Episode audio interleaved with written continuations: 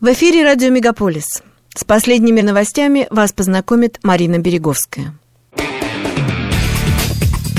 Радио «Мегаполис». Канадские новости. Во вторник, 11 апреля, премьер-министр Канады Джастин Трюдо провел двухстороннюю встречу в Торонто с украинским премьер-министром Денисом Шмыгалем. Во встрече также приняли участие министр финансов Христи Фриланд, министр иностранных дел Мелани Жолли и министр национальной обороны Анита Ананд. Шмыгаль поблагодарил Канаду за поддержку его страны, а также попросил дополнительную помощь в виде оружия и денег. Канада уже предоставила Украине миллиарды долларов и военную технику, начиная с февраля прошлого года. В пакет помощи этого года входит кредит в размере 2,5 миллиардов долларов, о котором было объявлено в федеральном бюджете, опубликованном в прошлом месяце, а также танки, бронемашины, боеприпасы и амуниция. Трудо на пресс-конференции объявил, что Канада вводит санкции еще в отношении 14 физических и 34 юридических лиц из России, а также 9 предприятий, имеющих отношение к финансовому сектору Белоруссии. Либеральное правительство Канады планирует увеличить максимальный размер грантов на 2023-2024 учебный год с 3000 долларов до 4200 долларов. Это увеличение является частью комплекса мер по повышению доступности образования, предусмотренных в бюджете. Основаны они на решении либералов навсегда отменить начисление процентов по федеральным студенческим кредитам. Правительство также планирует увеличить лимит снятия средств зарегистрированных накопительных планов на образование для студентов дневной и заочной формы обучения. Маккензи Меткалф, глава Канадского альянса студенческих ассоциаций, напомнила, что студенты испытывают финансовые трудности, начиная от покупки продуктов питания и заканчивая платой за аренду аренду жилья и обучения. Помимо этого, студенческая ассоциация разочарована тем, что финансирование состояния психического здоровья студентов не было включено в бюджет. Клиенты Хайдра по всему Онтарио скоро смогут выбрать новый сверхнизкий ночной тариф, предназначенный для тех, кто потребляет больше электроэнергии ночью, включая владельцев электромобилей, которым необходимо заряжать свои машины.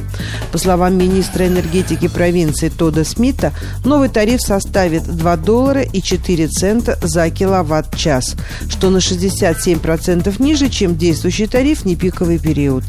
Смит утверждает, что это понравится клиентам, которые отапливают дом электричеством, заряжают электромобиль на ночь или работают посменно. По словам министра энергетики, этот способ перенести спрос потребителей на период, когда Онтарио производит избыточное количество электроэнергии. Новые цены на электроэнергию коммунальные компании начнут предоставлять, начиная с 1 мая. Правительство Онтарио представило законопроект Helping Home Buyers Protecting Tenants Act – поскольку провинция продолжает реализацию своего плана по строительству полтора миллиона домов к 2031 году. В случае принятия закона предполагаемые изменения обеспечат защиту покупателей жилья, поддержат арендаторов и упростят правила планирования использования земли. Законопроект включает в себя инвестиции в размере 6,5 миллионов долларов для назначения дополнительных 40 судей для улучшения стандартов обслуживания оборудования и дальнейшего сокращения количества активных заявок и сроков принятия решений в Landlord and Tenant Board.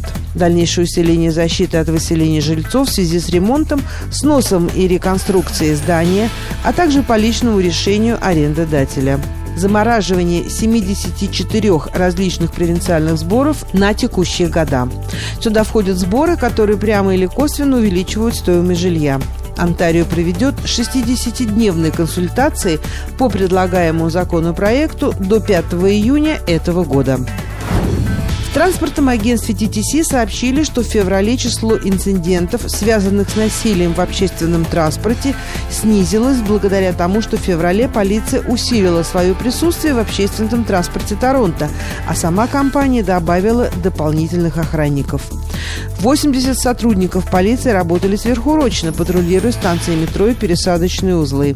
Городские власти предоставили ТТС финансирование на найм 50 охранников и 20 служащих для работы с пассажирами. С марта патрулирование системы общественного транспорта Торонто происходит в обычном режиме.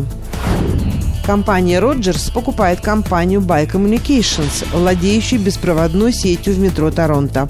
Условия соглашения и суммы сделки не разглашаются.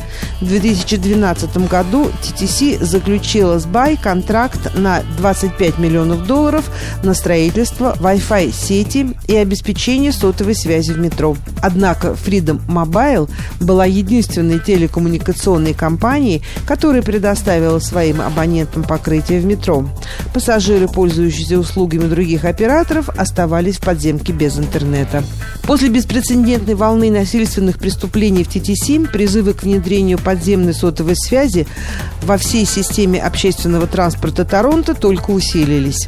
Люди обратились к федеральному регулятору в сфере телекоммуникаций обязать Роджерс, Белл и Телус обеспечить своим клиентам мобильную связь метро и возможность позвонить на 911 из любого места в подземке. Для того, чтобы обеспечить метро Торонто 5G связью, компании Rogers потребуется около двух лет. На этой неделе в южной части провинции Онтарио ожидается приход первого по-настоящему весеннего тепла и даже рекордного. Согласно прогнозу, в среду, в четверг и в пятницу в южных районах Онтарио, включая Винзор, Лондон, Торонто и Китченер, юго-западный поток воздуха приведет к повышению температуры до 25 градусов Цельсия, что значительно выше среднеисторического значения для этих дней. На большей части провинции в течение почти всей недели будет солнечно с небольшой вероятностью ливней в нескольких районах вокруг Торонто. По прогнозу метеорологов, почти во всех регионах Канады на этой неделе будет теплее, чем обычно. Это были канадские новости на радио «Мегаполис Торонто», которые для вас провела Марина Береговская. Не переключайтесь.